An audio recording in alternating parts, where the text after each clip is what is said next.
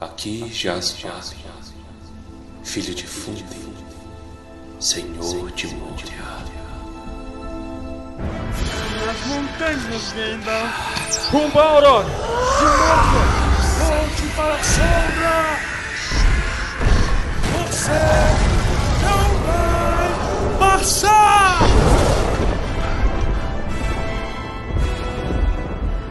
Almares, senhoritos e senhoritas, o meu nome é Pedro. Meu nome é de, de internet, que foi só começar a gravar e tá falhando igual o diabo. Meu nome é Minas. E eu sou o Thales. Olá, Thales, seja bem-vindo de volta ao nosso queridíssimo podcast. Você é sempre muito bem-vindo com essa voz doce e adocicada. Muito obrigado. Hoje, Baessa não se juntará a nós. Perdeu o pneu enquanto empinava a moto. o resto você já imagina. Mas tá bem, passa bem. Hoje falaremos sobre o capítulo mais importante da Sociedade do Anel.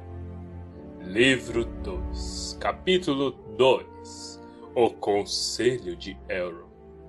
O melhor capítulo desse livro toca a corneta! Yes!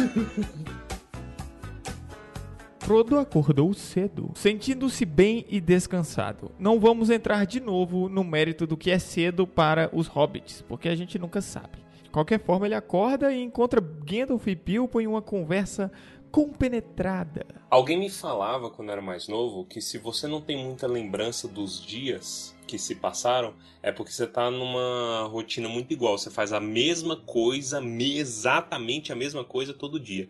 É o dia da marmota. O dia da marmota, exatamente. O que, que acontece? Eu acho que se pegar uns cinco episódios aqui da nossa série de Senhor dos Anéis, pelo menos cinco, começam do mesmo jeito. Frodo acorda. Meu Deus, todos os capítulos é a mesma coisa? Frodo acordou, Frodo acordou tarde, Frodo acordou cedo. É importante mostrar que o personagem principal ele ainda tá vivo. Ele é o Frodo e ele acordou. Isso cria expectativa, Torres. Em algum momento você acha que o capítulo vai começar e Frodo não acordou. Você que pensa nessas coisas por conta dessas novelas que você fica lendo aí, cara. Eu não tenho essas paradas, não. Você não fale mal das minhas novelas mexicanas. O Bilbo tava conversando com o Gandalf e aí todos olham pro Frodo e falam assim: E aí, menino, tá pronto? Vamos trabalhar? Na verdade, trabalhar significa ser invocado por uma corneta. É, eles estão bem, eles estão bem conversando numa boa, né? Fala assim, não, aqui ó, a cotação do milho lá em Rohan tá, tá um pouco, tá um pouco demais, assim, complicado. Quem for me vender aqui, me roubar aqui o milho, que, nossa! Aí do nada toca a corneta. Pim, pim, pim. Adorei o efeito sonoro. Não vai ter que substituir, vai ter que usar essa sua corneta. Pim. Exatamente. Isso. Perfeito, né? Era isso que a gente viu. Exatamente essa corneta que a gente Exa quer escutar é isso que a gente no podcast. E essa corneta ela tem um objetivo muito específico: mandar eles pro lugar onde vai acontecer o conselho. Aí o Gandalf já fala: olha aqui, Frodo e Bilbo, vocês foram convocados também. Não reclama, biquinho fechado, vem comigo. Aí o Gandalf leva eles pro lugar onde o Frodo tinha encontrado os amigos na noite anterior. E ali tem gente pra caramba. E ele já é apresentado na, na hora que chega. Aqui, meus amigos, aqui está Frodo, filho de Drogo. Poucos passaram por perigos maiores. Só lembrando que o Sam tava junto, né? Esquecido por todo mundo. Não foi convidado, mas ele tava ali na espreita, como sempre. Como sempre, semi-injustiçado. Ali também haviam algumas pessoas muito relevantes, como Gloin, que ele já havia conhecido, e o filho dele. Grande Gimli. Gimli, nosso amigão, nosso brod. Baessa não está aqui para exaltá-lo, mas. Gimli é o melhor personagem do Senhor dos Anéis. Depois do Sam. Mas Gimli é God, cara. Thales que tem tanto amor pelo Gimli que tem uma barba de lã para ficar usando enquanto joga RPG. Eu tenho uma barba. Se desse, pra, se desse pra botar uma imagem no podcast, seria eu com a barba. Ah, aquela barba cretina que você vive tirando foto é do Thales. É minha. Faz todo sentido agora. É, exatamente. Ali estava também Glorfindel, alguns conselheiros de Elrond, uns elfos lá e um elfo estranho, vestido de verde e marrom. Isso. Eu gostaria de saber como A descrição elfo estranho levou alguém a contratar o Orlando Bloom, que não tem nada de estranho naquele homem maravilhoso. É justamente isso. A beleza dele causa estranheza, porque as outras pessoas ali são todas horrendas. Não tem um que salva. Uh, Entendeu? É, é essa a mensagem por detrás desse, desse pão de lembas. faz todo sentido. E até porque ali depois ele chama de rosto belo e nobre, um homem de cabelos escuros e olhos cinzentos. É um homem que ele simplesmente não entra em Mordor. A descrição que ele dá desse homem de rosto belo é maior do que a das outras pessoas que ele apresentou. Fala das características físicas e fala também que ele tava de capa, que ele tava de bota. Fala das características que ele parecia ter vindo de uma longa viagem e que ele trazia uma grande corneta com ornatos de prata. Falo a verdade, não minto. A gente já sabe quem que é, né? Até porque o Auronde diz em seguida. Com um corno na sua cintura, chega de botas luxuosas. Gado demais. Botas luxuosas pra fazer viagem de milhões de milhas. Ah, vou, vou te falar. Gado demais. Boromir, ele se impõe, ele fala muito, ele é muito bem descrito. Sim, é porque ele tá errado, né? É, A maioria das vezes que ele tá falando, ele tá falando merda. Você já viu gente que fala merda mantendo a boca fechada? Não, não acontece. Ele fala muita bobagem porque ele tem pouco conhecimento sobre aquilo que ele tá falando, né? É verdade, mas o problema é esse. Ele tem pouco conhecimento e ele age como se tivesse muito. Ué, é igual um papagaio, ué. Fala demais e não fala nada. exatamente. E tá lá pra quê? Tá lá pra pedir conselho. Aí fica pagando de fodão. Você, meu amigo, se você não se você fosse tão fodão assim, nem de conselho você tava precisando. Fica quieto. Justo. É. Só o que faltava mesmo. Tem uma ilustração que eu acho perfeita sobre esse negócio de você falar sem ter conhecimento, que é uma curva que uma vez eu vi o Atila postar em algum lugar, o Atila do Nerdcast. É um gráfico X e Y, e aí é uma curva que mostra o quanto o quanto você sabe e o quanto você acha que sabe. O ponto em que você deveria falar alguma coisa é quando você tem certeza que você sabe alguma coisa. Não é quando você acha que sabe muito. Enfim, não dá. Eu acho que não dá pra aplicar isso no- no podcast porque bosta. Precisaria de um gráfico? Você quer uma aula de PowerPoint, Torre? Eu preciso de um gráfico. Que droga. A gente transforma o podcast em um vídeo no YouTube. Exato. Vamos transferir a mídia, velho. Tá muito difícil. Também acho. As coisas tá muito difícil. Eu preciso de dólares. Saruman. E aqui começa a maravilha desse capítulo, que são as histórias. A gente vai saber o que, que aconteceu, todas as tretas, todo o caos, até coisa que a gente não queria saber, a gente vai saber aqui. Exatamente. E começa pelo nosso lindíssimo Gloin. Gloin já introduziu um pouco do conflito dele no capítulo passado, mas aqui a gente vê ele completo. Ele foi à casa de Elrond como mensageiro de notícias escuras e também querendo conselhos e tirar uma dúvida grande no coração dele. E aí ele começa falando dos problemas em Moria, né? Porque o Balin, nosso queridíssimo Balin, saiu da Montanha Solitária, conforme a gente tinha falado no episódio anterior, e ele foi abrir uma colônia em Moria. Por um tempo foi feliz, foi tranquilo. Eu acho que ele estava buscando Mithril lá, né? Só que do nada pararam de chegar notícias. É, pois é, Moria, que pra mim, cara, é o lugar que mais me encanta em toda a Terra-média. Porque a grandiosidade daquilo, pelo menos na Terceira Era, é algo absurdo, cara. E todo o mistério envolvido, e todas as tentativas, e todas as falhas, e todos os motivos. Cara, Moria é fenomenal. Vamos falar mais dela ainda. Na minha humilde opinião, eu quando tenho a descrição de Moria, né, e dos, e dos salões, eu comparo um pouco com o filme, né, do, do Hobbit, e eu- a descrição de Moria eu acho mais incrível do que Erebor, Com que certeza, é na Montanha Solitária. com certeza. E aí o Gloin, né, ele comenta, né, sobre o caso do Balin ter voltado, dos anões terem voltado para Moria, e eles recebem, continuam recebendo notícias de que estava tudo bem e depois de um tempo eles param, né? O Balin quando ele foi para Moria, ele levou o Ori e o Oin junto com ele e depois parou de receber notícias, né, por um tempo. Isso.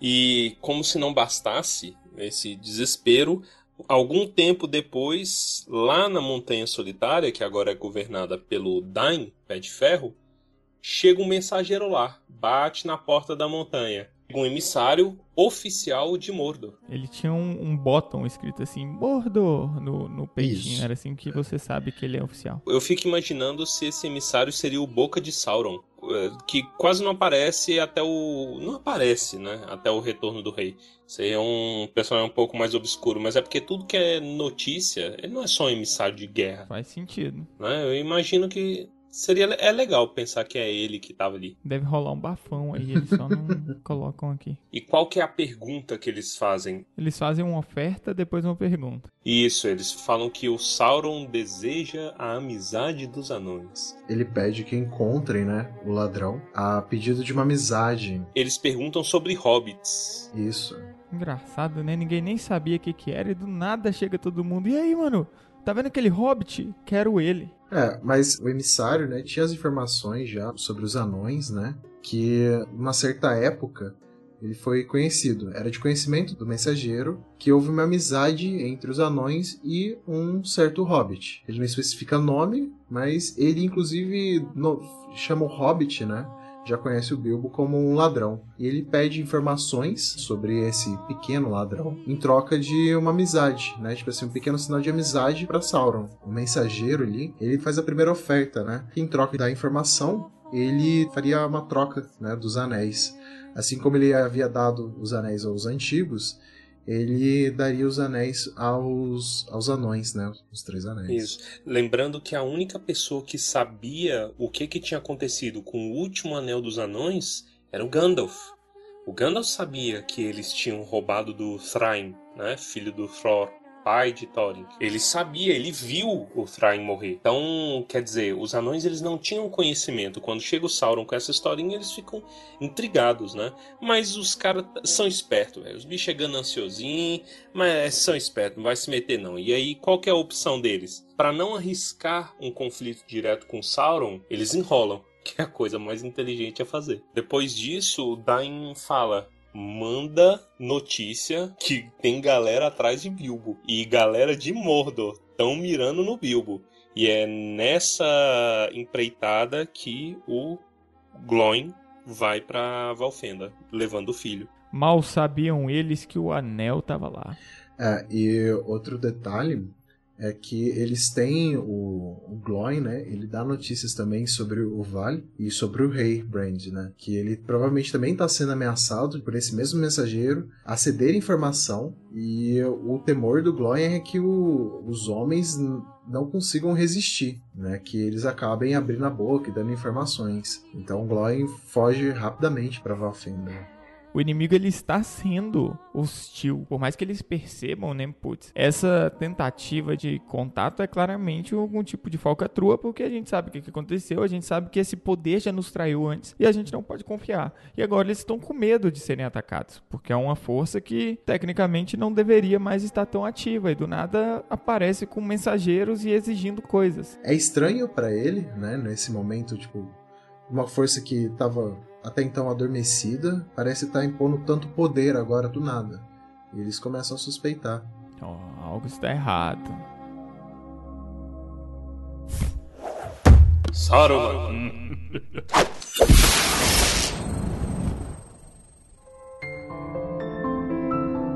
É, e, o, e a partir daí o Elrond ele toma a palavra e ele diz, olha, parabéns, obrigado por vocês terem vindo, isso foi muito importante. E vocês foram chamados aqui, mas vocês não foram. Essa é a piada do negócio, porque todo mundo está lá na hora certa e no momento certo para esse conselho acontecer, mas ninguém foi efetivamente chamado para lá. Todo mundo teve um sonho, todo mundo teve um instinto. É muito legal isso. A gente vê que de alguma forma tudo trabalhou para que todos eles estivessem reunidos ali naquele momento. De novo, aquele pensamento do Gandalf. As coisas não estão acontecendo ao acaso. Cabe a gente fazer alguma coisa diante disso. Mas não é só Sauron que tem poder por aqui. E nesse clima, o Elrond vai contando a história da forjadura dos anéis. Então vamos fazer o recap do Balim. Bora lá.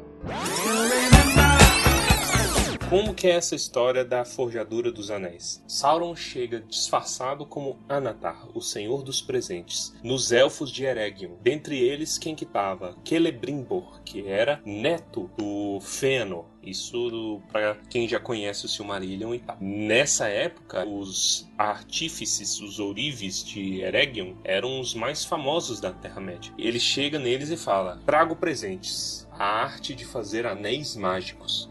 E aí eles começam a forjar anéis mágicos. Qual que é a intenção desses anéis? Primeiro era uma brincadeira, como maneira de você concentrar poder. O anel, tanto do Sauron quanto dos elfos, é uma grande maneira de você concentrar poder, especialmente do Sauron. Mas vamos voltar para os anéis menores. Fazem sete para os anões, dá de presente para a galera. Fazem nove para os homens, dá de presente para a galera. Esses sete e esses nove, o Sauron bota o dedinho dele em cima.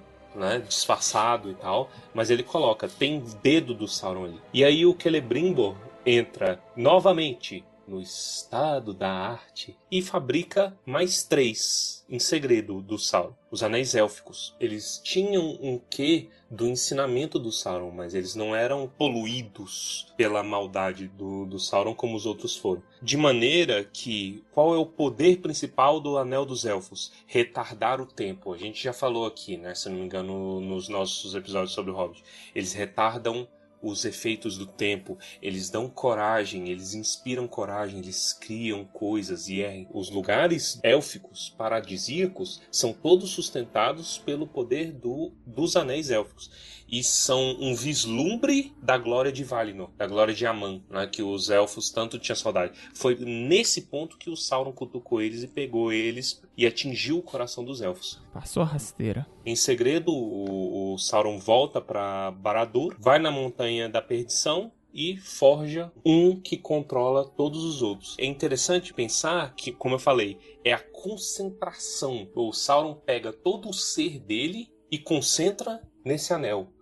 Quando faz isso, a vontade dele fica mais forte, ele domina os seres com muita mais facilidade, a tentação dele é maior. Isso em termos práticos, né? A gente que é acostumado com RPG, videogame, a gente tende a pensar qual é o poder dele. Pensa que o Nazgûl, ele já oferece essa atmosfera de terror muito grande. Imagina o cara que tem poder suficiente para controlar não apenas eles, mas também os Anéis dos Anões o cara, ele entrando em batalha, a simples presença dele era aterrorizante. E o anel dele, ou um anel, é o anel mais simples de todos os outros. Ele é feito para passar batido. Ele tem uma, uma descrição que todos os outros anéis, eles têm adornos, né? Eles têm adereços. Isso. Eles são ornamentados de alguma forma.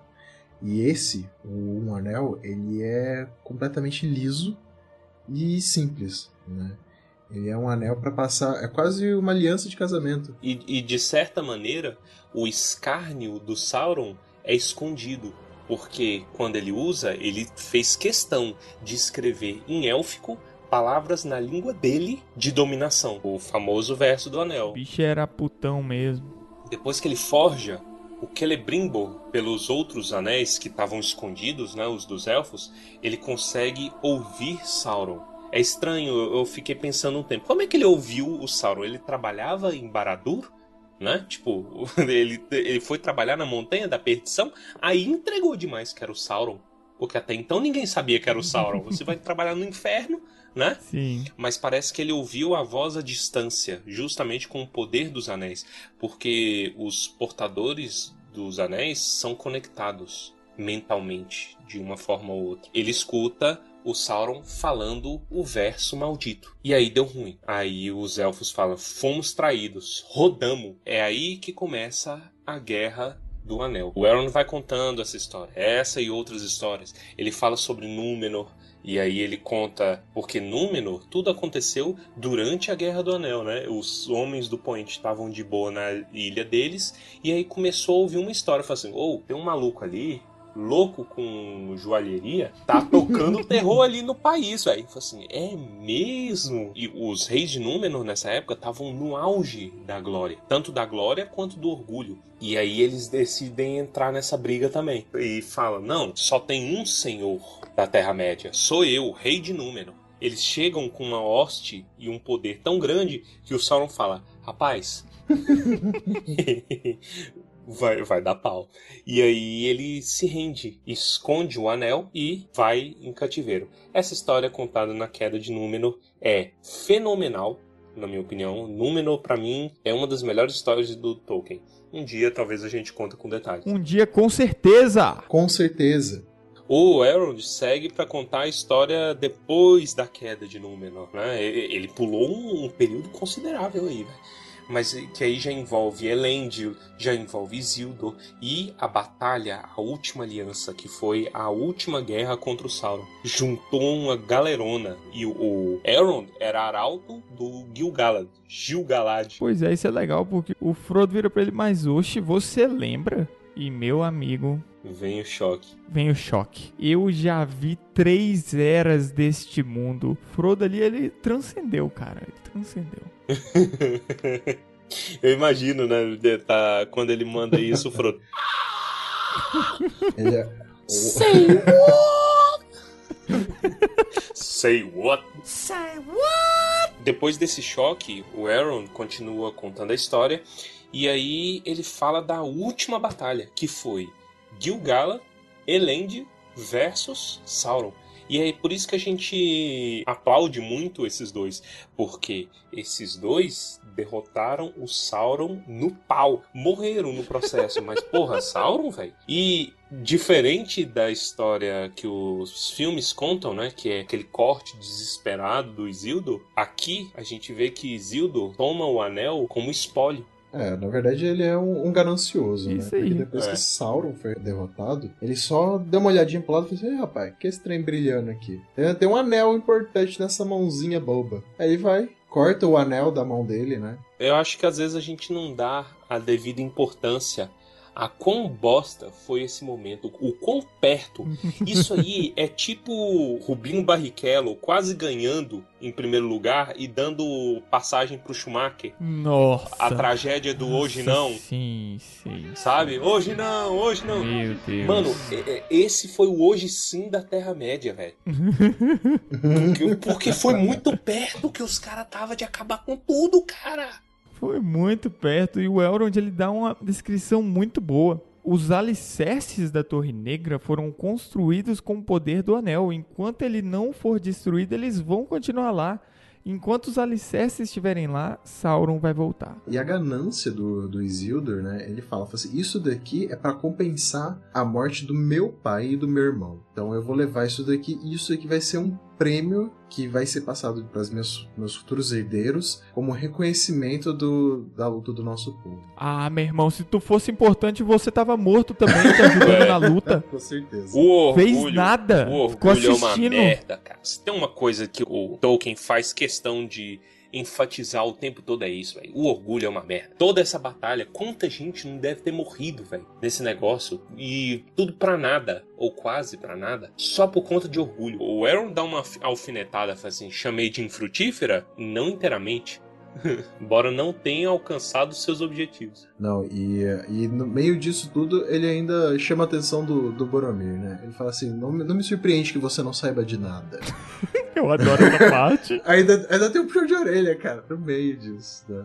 E essa conversa acaba caindo no reinado de Gondor e tudo mais também. O Boromir ele fala muito do orgulho do povo dele, né? Que ele, ele quer enfatizar que eles são meio que o baluarte entre o massacre completo de toda a terra que tá atrás deles, né? Eles colocam como se, se Gondor estivesse ali na frente de batalha contra Mordor.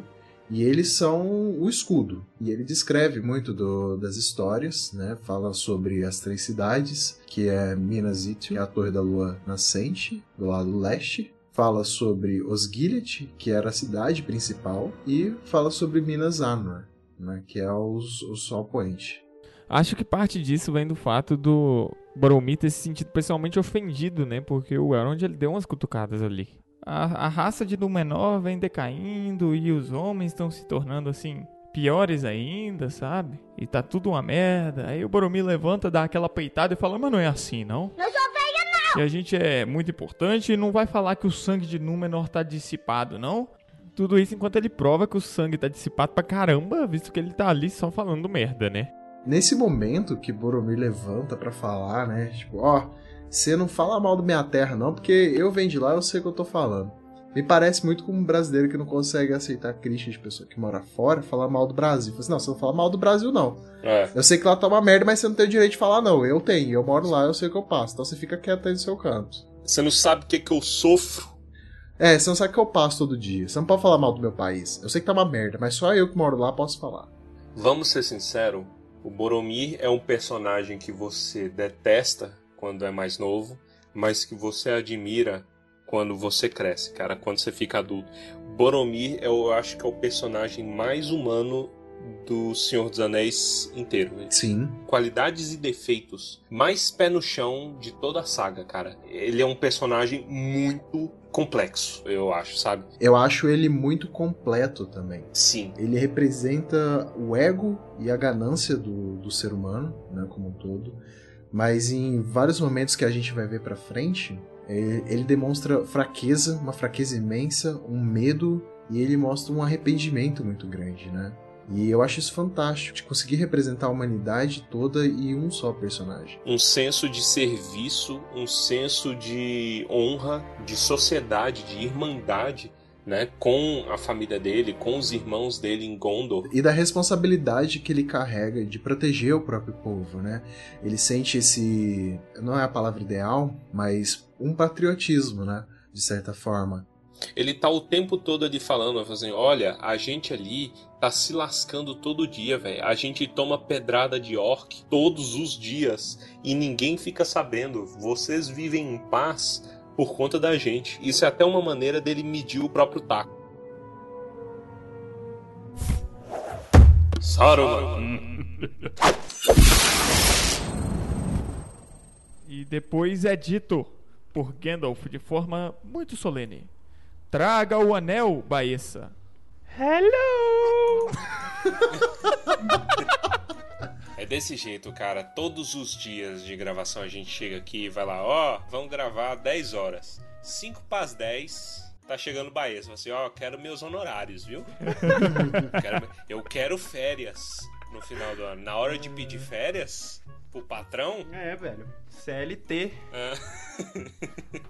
Exige meus direitos. É bom que o Elrond, nessa cena, eu imagino aquela cena do, poder, do, do Poderoso Leão. poderoso Leão. Eu imagino aquela cena do Rei Leão, ele pegando o anel assim, levantando. Ah, vejam a ruína de Zildur! Drama maior não tem. Mas vale o drama, né? Vale o drama. Isso aí é. Aí o Boromir dá aquela brilhada de olho, dá aquele instinto humano aflorando. É um anel? Quero. Ele olha desgueiro e fala o pequeno, porque o, o, sonho dele foi, o sonho dele do Faramir foi fazendo sentido na cabeça dele. Né? Isso. Né? A gente não citou aqui, né, que é o, o Boromir, ele foi para lá, para Valfenda, para decifrar um sonho que ele teve. É, desculpa, que o Faramir teve. Né? É. O Faramir ia para buscar Valfenda para interpretar isso, mas aí o Boromir se ofereceu, falou assim, não, a estrada é muito perigosa, pode deixar que eu vou. A estrada é muito perigosa, meu pai já gosta muito de você. Isso aí é uma referência clara a Cavaleiro do Zodíaco. Quer dizer, Oi. o Cavaleiro do Zodíaco fez uma referência aí, porque o Ikki, quem foi marcado para ser o Cavaleiro de Fênix foi o Shun. E o Ikki é. falou: "Não, não vai, eu sou mais velho, eu vou pro lugar mais perigoso". E aí Olha ele virou lá. o Cavaleiro de Fênix e deixou o Shun ser o Cavaleiro de Andrômeda. Legal, caralho, massa, mas ou comparar hum. Faramir com Shun é uma sacanagem. Eu acho que é pior comparar o, o Ikki com o, o Boromir. Por quê? Porque o Ikki é muito melhor que o Boromir.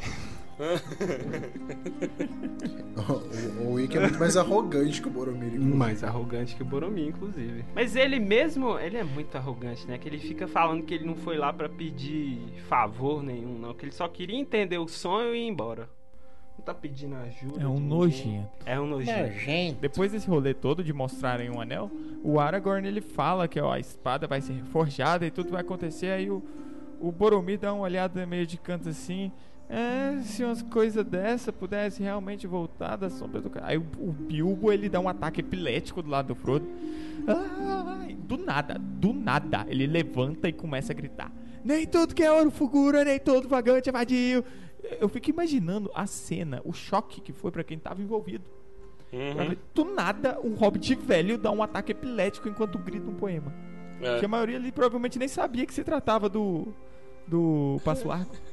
É bom, eu, eu, imagino ele falando, né? Ele, ele recita o poema bem rápido. Nem tudo que é ouro, figura, nem. Falei por último, pronto, ganhei. Aí eu sento.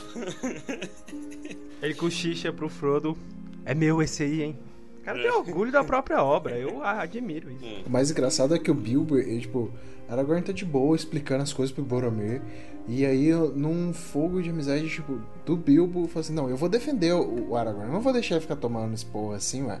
Ele comprou uma briga que não era dele e botar moral na mesa. Ninguém fala assim com meu amigo. Ele é meu amigo, deixa ele quieto. É, e depois o, o Aragorn na maneira mais educada que ele consegue, ele dá um sorriso pro Bilbo e ele dá aquela pedrada no Boromir que a gente falou antes, né? Você me respeitar também, porque no norte a gente não tá parado não. Aí o que que acontece? É solicitado para nosso grande amigo Bilbo contar a história dele. E Hobbit é aquele negócio. É, você bota o bicho para falar e no outro momento eles já estão contando seu sobrenome e, e, chamando o Cavaleiro Negro pra cima de você. É, e Bilbo resolve contar a história inteira, muito feliz, muito animado. Ele conta aquela história que você, meu caro ouvinte, já conhece muito bem dos episódios do Hobbit. Caso não tenha ouvido ainda, vá ouvir, são muito bons. Nós garantimos qualidade. Isso. Depois de falar é, sobre os 20 primeiros capítulos do Tumba do Bali, o Bilbo se senta, né, tranquilo, conta a história toda, acabou. Ah, eu acho interessante uma coisa aqui do Bilbo. Porque ele, quando antes de começar a história, ele fala assim: "Olha, eu vou contar a história como ela realmente aconteceu. Se alguns aqui Isso. já tiverem ouvido a história de outra forma, eu peço desculpas, porque na época eu era mais inconsequente, eu só queria provar que eu não era um ladrão. Ele olhou é. diretamente para Glóin, que estava ali, que é. já tinha ouvido a história de uma maneira completamente diferente. Mas Coitado aqui no livro eles Gloin. não descrevem a história. Eles só falam que o Bilbo contou. O que poupou aqui realmente umas 200 páginas. né? Tava faltando papel na Inglaterra. E o depois do Bilbo é o Frodo que conta a parte dele até chegar ali. Até então a gente tem 90% da história do anel já contadinha, exceto um detalhe que os elfos começam a perguntar: "Ei, está faltando um detalhe". E aí o Frodo: "Sim, um detalhe muito importante que Bilbo fica encucado essa viagem inteira. Ô Gandalf, e aí? Bom, é, alguns ele fala que alguns ele recorda que alguns anos atrás ele usou é, aí a, a do Guldur para investigar o tal do, do necromante, né? E explorar os segredos e as práticas. E ele descobriu, né, que é nada mais nada menos que era o próprio Sauron que estava ali, né? Hum, tum, tum, tum. Tan, tan, tan, tan, tan, tan. É, ele, ele fala né, que Saruman tentou nos dissuadir de, é, de fazer algo abertamente contra ele. E por um tempo eles apenas ficaram vigiando o, o comportamento do necromante, né, que eles depois descobriram que era o Sauron. E depois o conselho se reuniu, né, depois de muito apresentar, vamos dizer, evidências daquele mal ali, da, da, da presença da sombra, que a sombra, que essas sombras estavam crescendo. Preta. Saruman cedeu, né? E o conselho então reuniu forças para expulsar o mal da, da floresta da floresta das trevas. Uma coisa importante, eu acho que a gente já falou do Sauron, eh, ou do Saruman aqui antes, que ele era o chefe, né, do conselho, era a chefia. E ele era o cara que baixava a bola de todo mundo, né? E aí fala assim: "Não, isso aí, isso, isso aí não isso aí é uma bobagem. Eu sou experiente, eu sei tudo sobre os anéis. Não preocupa com isso não. Não vai dar em nada. O Gandalf, ele sempre apresenta uma preocupação muito grande, né, com relação ao anel. E o Saruman, ele como, não sei se por, por causa do ego, eu imagino, ele se apresenta muito cético, né? Tipo, então assim, nah, você tá falando, você tá a erva do, dos pequenos do, do, do oeste tá afetando o seu, seu raciocínio, seu maluco. Né? Você tá andando muito com, com o Radagast. E, e Saruman ele se nega a, a aceitar de todas daquelas palavras do, do Gandalf, né? O Gandalf, ele resolve contra toda a advertência do Saruman, ele resolve buscar fundo e ir no personagem mais obscuro da história de Bilbo, que é quem? Esse Gollum, né? Vou tentar extrair desse Gollum de ver de qual que é. Ele parte numa caçada, é, numa caçada que não tem tanto tempo assim, apenas 17 anos. Partiu numa caçada atrás do Gollum. Isso não é informação secreta, porque ele já falou no capítulo Sombras do Passado, né? Ele falou que foi atrás do Gollum. Aqui a gente só tem um, um insight um pouquinho maior desse, desse evento. É, o Gandalf ele de fato decide partir atrás do Gollum. Toda a descrição do caminho que o Gandalf fez aqui é ele tentando justamente chegar a uma conclusão. Olha, é o anel ou não é o anel? Eu não quero que seja o anel. Como o Thales falou ali, o Saruman tá falando que não vai dar nada, que não devia estar tá de olho em nada e que o anel tá perdido. Mas o, o Gandalf, ele pensa assim, não, esse anel tá perdido, não vai, não vai dar em nada. Mas ele, no interior, né, ele sente um medo, né? Ele, ele fica relutante. Ele tenta acreditar que o anel realmente está perdido. E, e aí ele pensa uma outra vez que onde que poderia estar o anel, né? E ele pensa assim, pô, eu vou procurar o anel com, com quem o anel esteve. Então, quem foi a última pessoa que esteve com o anel que a gente se recorda? Isildur. Isildur. Né? Então, ele corre, né, ele no seu pangaré, vai até Gondor, né, pede autorização para o Denethor olhar os documentos, olhar toda a parte de escritura. Denethor, arrogante, ele é mal recebido, né? É mal recebido por Denethor. É mal recebido, porque o Denethor, pelo visto, né? É tão orgulhoso quanto o outro é, aqui. O fruto não cai muito longe da árvore, né? É. E ele é mal recebido quando chega, quando pede permissão para Denethor olhar os documentos. E ele ainda dá, quer pagar de mais inteligente né, do que o próprio, o próprio mago. Ele diz que se é verdade que você só está procurando registros dos tempos antigos e das origens da cidade, como diz, vá em frente. Pois para mim o que passou foi menos sombrio do que está por vir, e ele fala que ele sabe mais das tradições da cidade, às vezes do que ele e o Saruman que tem, uh, sabe de toda a história, né? E que não, o Gandalf não vai achar nada ali embaixo fora do conhecimento do Denethor ou do Saruman. Estava errado, porque nós sabemos que ele encontra esse manuscrito onde se diz que se o anel de ouro for reaquecido, a inscrição que está nele, que a gente comentou no início do capítulo, é. ela volta a ficar visível. Aí o Gandalf viu isso e já falou: opa, jackpot, beleza, tô saindo aqui. E na hora que ele tá saindo, toca o sininho, o, a boca pequena chega nele e diz: ó, oh, sabe o Gollum? O Gollum tá ali naquele lugar lá. Aí ele: opa, vou atrás do Gollum. Na verdade, ele não foi atrás do Gollum, né? Ele mandou o Aragorn ir atrás do Gollum. Co coitado. Bom, e eles encontram, né, depois de uma longa busca né, pelo Gollum, o Aragorn encontra ele perto do, do pântano, né? Perto das margens do, dos pântanos mortos. É uma delícia ver a diferença de personalidade, né? O Aragorn já chega falando, ó, oh, não vou falar tudo de ruim que aconteceu aqui não, porque eu pisei no portão negro e vocês não. Ficam quietinhos aí. É, é bem humildão, humildão. E depois que ele encontra, né, o Gollum, ele descreve um pouco, né, fala que ele tá coberto de musgo e tudo mais. E ele prende o Gollum, né, amordaça ele, bota uma corda no pescoço dele e o leva para a Floresta das Trevas, né, para que os elfos cuidem dele, como eles haviam combinado, né? E uh, ele disse que ele ficou extremamente feliz em se despedir daquela criatura, né?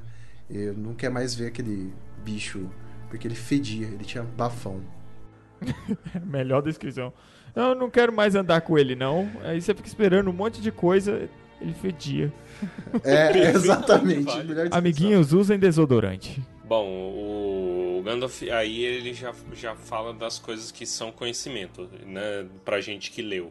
E ele só vai repassando um pouquinho da, do cativeiro do Gollum, porque o Aragorn deixa ele preso lá na Floresta das Trevas, enquanto o Gandalf corre pro condado de novo para ver como que é, para tentar avisar o Frodo, etc. E ele até sacaneia no conselho, né? Ele chega e fala assim: "Olha, é, quando eu fiz o teste, só para provar para você, Boromir, que está incrédulo, fiz o teste com o Frodo e as palavras que eu li era essa. E aí fala Ashnaz, Batuca, etc, etc, etc.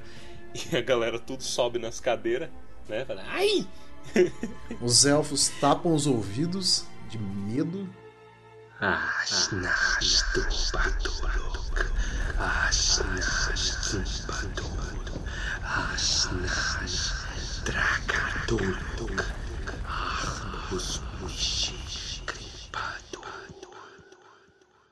Mas aí o Gandalf ele causa estranheza porque ele chega e manda essa leitura na língua de Mordor dentro de Valfenda, coisa que nunca havia sido feita antes. O Elrond vira e aí, ninguém nunca fez isso não. Quem que você pensa que é ele? Eu sou Gandalf e não vou pedir desculpas. Isso, foda-se. Foda-se. Logo em seguida desse negócio todo, ó, eles param, sentam e falam: Gente, foi muito importante capturar o Gollum. Ele ia fazer umas coisas muito ruins se estivesse solto. Aí o Legolas levanta a mãozinha lá no fundo. Olha eu aqui, ó.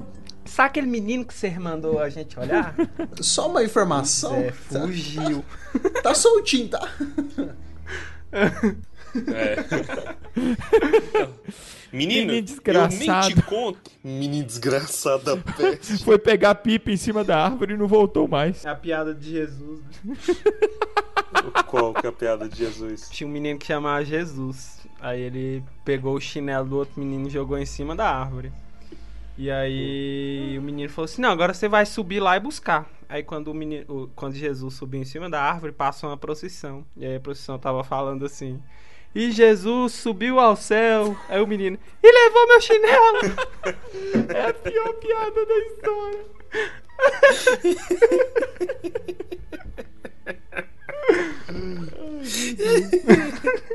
Ai, espetacular, velho. Eu nunca tinha ouvido. Nunca? nunca tinha ouvido, velho. É, da mesma, da mesma maneira, Legolas, sem chinelo, fala pro pessoal, fala assim, olha, não foi por falta de vigilância, mas o bicho escapou. Talvez a gente tenha sido um pouco gentil demais, porque a gente levava ele pra passear. E aí o Glowing levanta putado assim, vocês, seus filhas da p... Vocês me trataram pior do que esse bicho, velho. Vocês me colocaram no calabouço por seis meses, cara. Como assim? Mas aí o Gandalf já logo corta as asinhas do Glória e fala: Menino, deixa essas coisas pra trás. Isso daí é evento passado, já foi perdoado. Se a gente fosse aqui discutir todas as rixas de anão e elfo da existência, porra. Tinha o Gloin que levanta e faz uma reverência. Que aqui é claramente uma referência ao Hobbit, onde fazia referência pra tudo. Faz de novo, sem motivo nenhum, sem sentido algum. É, muito boa. O Legolas explica o lance da, da soltura do Gollum, né? Porque ele meio que tava, ele tava comunicando com o inimigo, com espiões do inimigo, etc. E aí vem uma host, um- vem uma host muito grande de orcs nesse dia que o, eles foram botar o Gollum pra fazer xixi e cocô na árvore. E aí, é, nisso ele desaparece. né? Ele fala até que os cara, os guardas foram mortos ou capturados. Meio sinistro, né, velho? Os guardas É. do Gollum. O que será que Tadinhos. aconteceu? Ninguém, ninguém saberá. Pois é, né? Se fizesse o serviço direito, mas tudo bem. Chegamos agora em uma das últimas partes do conselho, que é a traição de Saruman. É, Gandalf vai contar o que aconteceu com Saruman nesse meio tempo. E o grande drama que atrasou ele. Uma belíssima novela mexicana.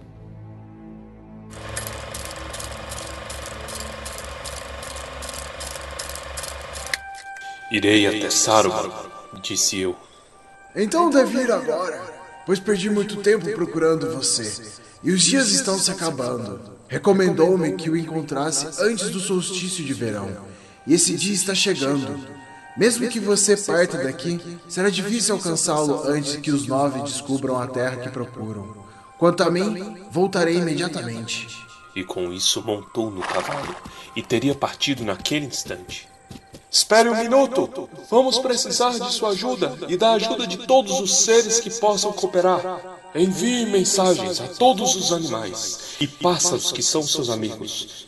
Diga-lhes para trazerem notícias de tudo o que se relacione a este assunto de Saruman e Gandalf. Envie mensagens ao Ortank. E partiu, como se os nove estivessem a seu encalço. Não pude segui-lo naquele momento e daquele lugar. Já tinha cavalgado muito naquele dia e estava tão cansado quanto meu cavalo e precisava pensar nas coisas. Passei a noite em Bri e decidi que não tinha tempo para voltar até o condado. Nunca cometi um erro tão grande. Entretanto, escrevi uma mensagem para Frodo e confiei a meu amigo, o estalajadeiro, para enviá-la. Parti na manhã do dia seguinte e finalmente cheguei à moradia de Saruman. Fica no extremo sul de Isengard, no fim das Montanhas Sombrias, não distante do desfiladeiro de Rohan. Não foi construída por Saruman, mas pelos homens de Númenor há muito tempo. É muito alta e encerra muitos segredos. Mesmo assim, não parece ser um trabalho de construtores. Não se pode alcançá-la a não ser passando pelo círculo de Isengard, e naquele círculo só há um portão. Uma noite, bem tarde, cheguei a este portão, semelhante a um grande arco na muralha de rochas. Estava fortemente guardado, mas os guardas estavam vigiando à minha espera e me disseram que Saruman me aguardava. Passei por baixo do arco e o portão se fechou silenciosamente atrás de mim. De repente senti medo, embora não conhecesse o motivo para isso. Então você veio, Gandalf. Disse-me ele em tom grave mas em seus olhos parecia haver uma luz branca, como se um riso frio estivesse em seu coração. Sim, eu vim. Vim pedir a sua ajuda, Saruman o Branco. É mesmo? Gandalf, o cinzento. Ajuda? É raro se ouvir que Gandalf, o cinzento, pediu ajuda a alguém. Uma pessoa tão inteligente e sábia, vagando pelas terras e se intrometendo em todas as coisas quer lhe digam respeito ou não. Mas, se não estou enganado, estão acontecendo coisas que irão requerer a união de todas as nossas forças. Hum, pode ser. Mas esse pensamento lhe ocorreu tarde demais. Pergunto-me por quanto tempo escondeu de mim, o chefe do conselho, um assunto da maior importância. O que o traz aqui agora, vindo de seu ponto de espreita no condado? Os nove avançaram de novo Atravessaram um rio, assim me disse Radagast. Radagast, o castanho. Radagast, o domador de pássaros. Radagast, o simplório. Radagast, o tolo. Mas pelo menos teve a capacidade de desempenhar a função que lhe designei. Você veio e esse foi o propósito de minha mensagem. E aqui você permanecerá, Gandalf, o cinzento para descansar das viagens, pois sou Saruman, o sábio Saruman, o fazedor de anéis, Saruman de muitas cores. Olhei então e vi que as roupas que vestia, que tinham parecido brancas, não eram desta cor, mas de todas as cores. E se ele se mexia, mudavam de tonalidade e brilhavam, de modo que os olhos ficavam confusos. Eu gostava mais do branco. Branco serve para começar. O pano branco pode ser tingido, pode se escrever sobre a página em branco. A luz branca pode ser decomposta. E nesse caso deixa de ser branca. E aquele que quebra uma coisa para descobrir o que ela é, deixou o caminho da sabedoria. Oh, não precise falar comigo do modo como se dirige aos tolos que tem por amigos. Não o trouxe até aqui para receber instruções suas, mas para lhe dar uma escolha. Os dias antigos se foram, os dias médios estão passando, os dias mais jovens estão começando. A época dos elfos se acabou, mas nosso tempo está chegando. O mundo dos homens que devemos governar. Mas precisamos do poder poder para ordenar todas as coisas como queremos, para o bem que apenas os sábios podem enxergar. E ouça bem, Gandalf, meu velho amigo e ajudante. Eu disse nós, pois poderá ser nós, se quiser se unir a mim. Um novo poder se levanta. Contra ele, as velhas alianças e políticas não nos ajudarão em nada. Não há mais esperança nos elfos ou na agonizante Númenor. Esta então é uma escolha diante de você. diante de nós. Podemos nos unir a este poder. Seria uma sábia decisão, Gandalf. Existe esperança por esse caminho. A vitória dele se aproxima e haverá grandes recompensas para aqueles que o ajudarem. Enquanto o poder crescer, os que se mostrarem seus amigos também crescerão. E os sábios, como você e eu, poderão com paciência vir finalmente a governar seus rumos e a controlar. Podemos esperar nessa hora.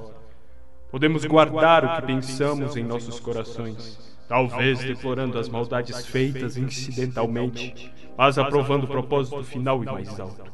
Conhecimento, liderança, ordem, todas as coisas que até agora lutamos em vão para conseguir, mais atrapalhados que ajudados por nossos amigos fracos e inúteis. Não precisaria ver e não haveria qualquer mudança em nossos propósitos, só em nossos meios. Saruman, já escutei discursos desse tipo antes, mas apenas das bocas dos emissários enviados de Mordor para enganar os ignorantes. Não posso crer que tenha me trazido de tão longe só para cansar meus ouvidos. Bem, veja que esse caminho sábio não funciona no seu caso. Ainda não? Não se uma maneira melhor puder ser criada? E por que não, Gandalf? Por que não? O anel governante? Se pudéssemos dominá-lo, então o poder passaria para nós. Foi por isso, na verdade, que o trouxe até aqui. Pois tenho muitos olhos trabalhando para mim. E acredito que você sabe agora onde esse objeto precioso está, não é verdade? Ou então porque os nove querem saber sobre o condado. E qual é o interesse que você tem lá? Saruman, só uma mão de cada vez pode governar o anel.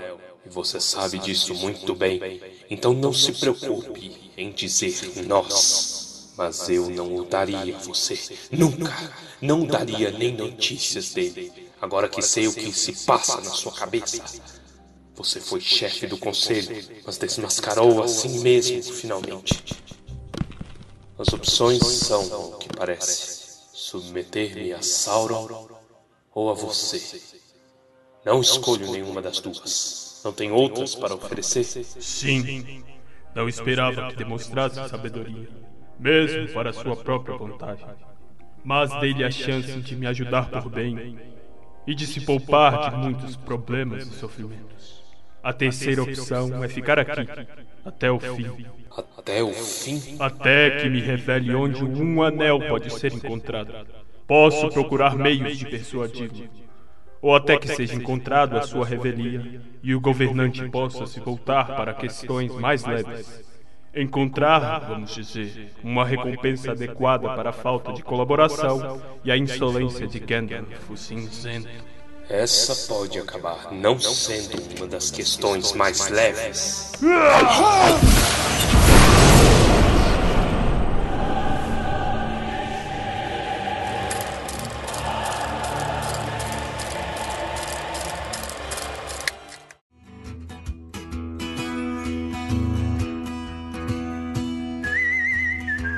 E com essa maravilhosa voz de Saruman e de Radagast, nosso convidado especial, encerramos mais um capítulo de Tumba do Balim, que neste episódio em especial será dividido em duas partes, meu caro ouvinte.